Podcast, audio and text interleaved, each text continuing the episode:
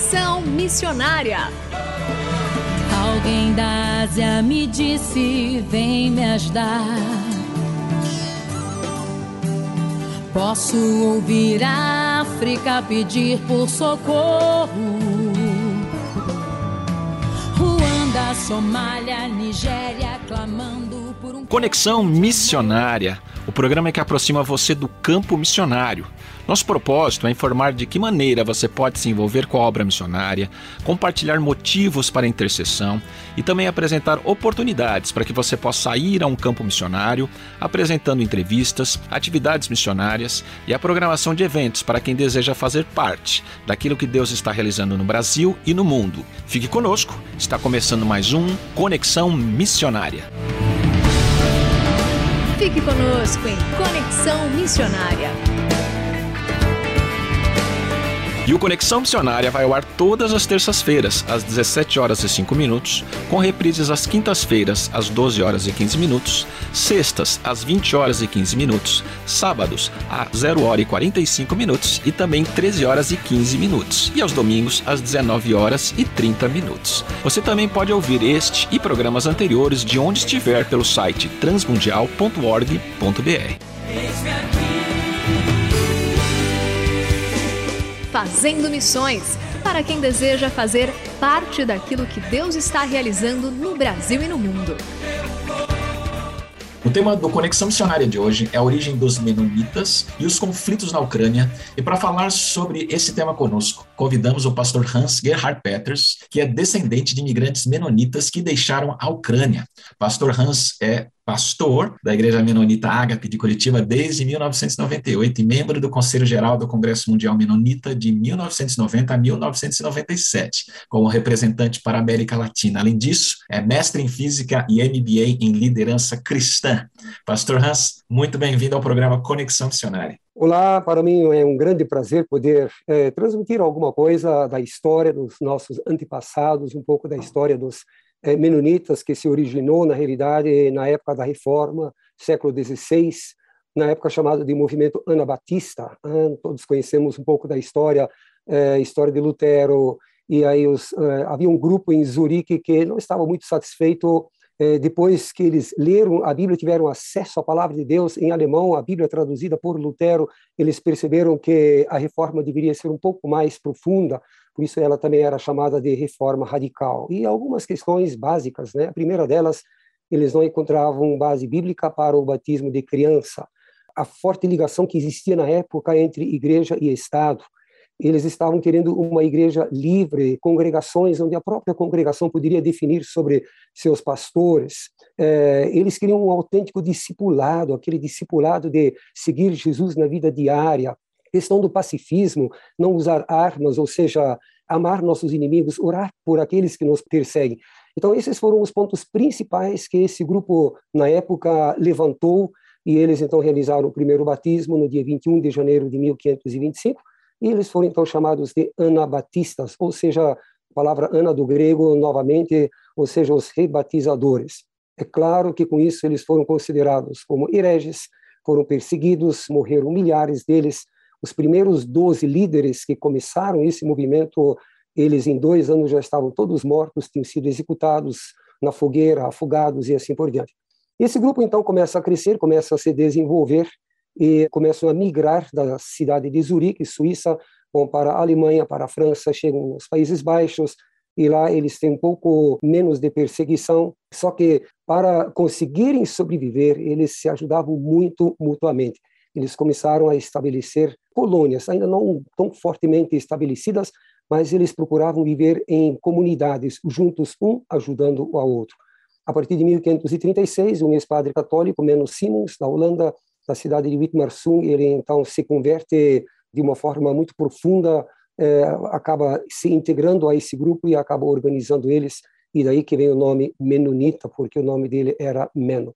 Muito bem, aí os menonitas vão se desenvolvendo, sempre também sofrendo perseguições, e eles se estabelecem então fortemente na região da antiga Prússia, mais a parte do nordeste da Prússia, onde hoje é basicamente a Lituânia, a Letônia, a Polônia principalmente, e naquela região toda eles é, fundam grandes plantações, é, enormes fazendas e eles tiveram uma certa liberdade por parte do governo de não pagar tantos impostos, mas também tiveram uma liberdade de não é, servir o exército, ou seja, a não obrigatoriedade de servir o exército, de não usar armas. E eles tiveram esse privilégio por um bom tempo, mas aí eles foram crescendo, aumentando, precisavam de mais terras e chegou uma hora que o próprio governo começou a impor impostos muito altos pelo fato de eles não servirem o exército. Quando chega lá pelo século XVIII, Catarina a Grande, que eh, era czarina né, na época, a imperatriz da Rússia, ela casou bem cedo e ela era da Prússia, ela falava o alemão, ela já conhecia os menonitas e por meio dela a Ucrânia foi anexada à Rússia em 1774. E aí ela começa a convidar os menonitas para virem lá para a Ucrânia sem é, serem obrigados a servir o exército. Eles tinham total liberdade de estabelecerem suas próprias colônias, suas próprias escolas, e aí foram para lá a partir de 1789. Aí eles se estabeleceram na Ucrânia e começam a desenvolver a cultura do trigo. Inicialmente foram 228 famílias que foram para lá, e mais tarde outras famílias, ao longo das décadas seguintes, milhares de famílias migraram para a Ucrânia e começaram o plantio de trigo. Eles se desenvolveram tanto que a Ucrânia toda passou a ser chamada de celeiro da Europa, de tanto trigo que produziam. E os menonitas tinham uma grande parcela nessa contribuição.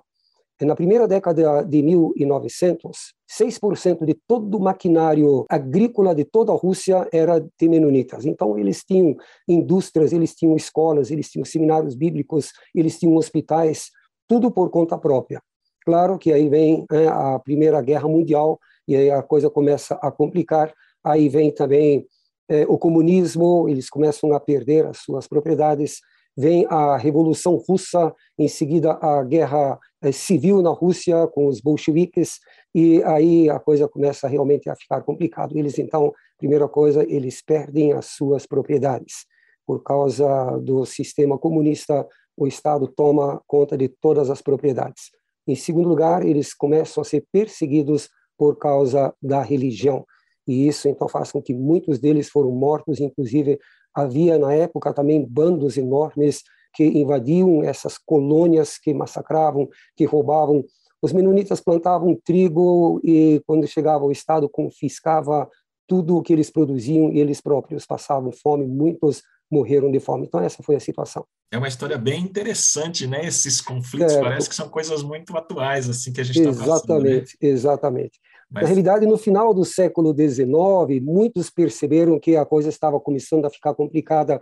A obrigatoriedade do serviço militar por meio de Alexander, o Alexandre II, o Grande, né? Então, na época, 18 mil menonitas, no final do século XIX, migraram principalmente para o Canadá. Um terço dos menonitas conseguiram sair para o Canadá. Mas os que ficaram, então, com o comunismo, tiveram muita dificuldade.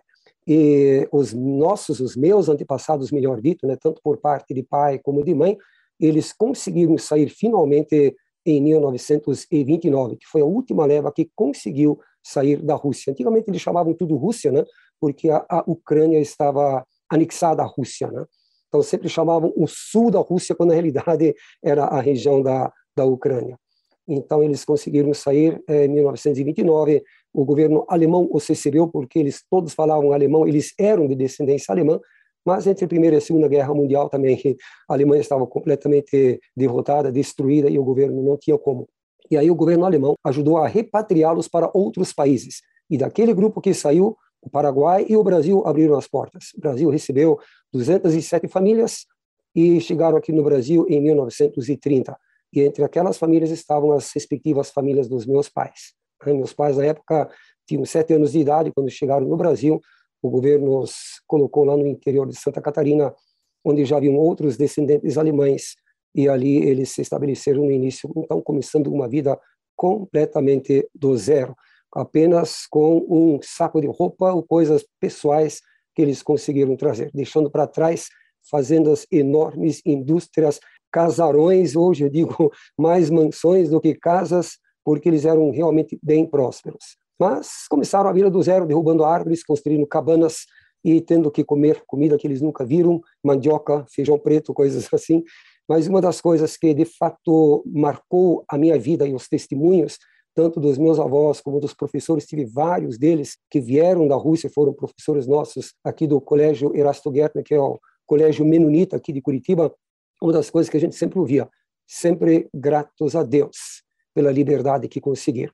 Nunca alguém deles queria voltar, porque eles sabiam do sofrimento. Então, nunca reclamaram do destino, mas sempre agradeceram a Deus pela nova oportunidade que eles receberam aqui no Brasil, pela liberdade religiosa.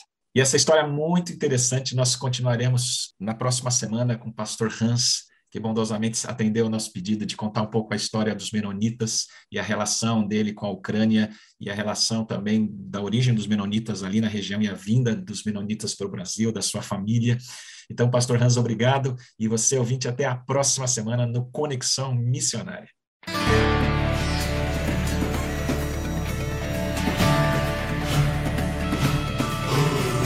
Estamos encerrando mais um programa Conexão Missionária. Eu, Renato Kroger, apresentei, com trabalhos técnicos a cargo de Tiago Lisa, Lilian Claro e Pedro Campos, e vinhetas gravadas gentilmente por Renata Burjato. A você que esteve conosco até agora, o nosso muito obrigado. Que Deus te abençoe e até o próximo Conexão Missionária.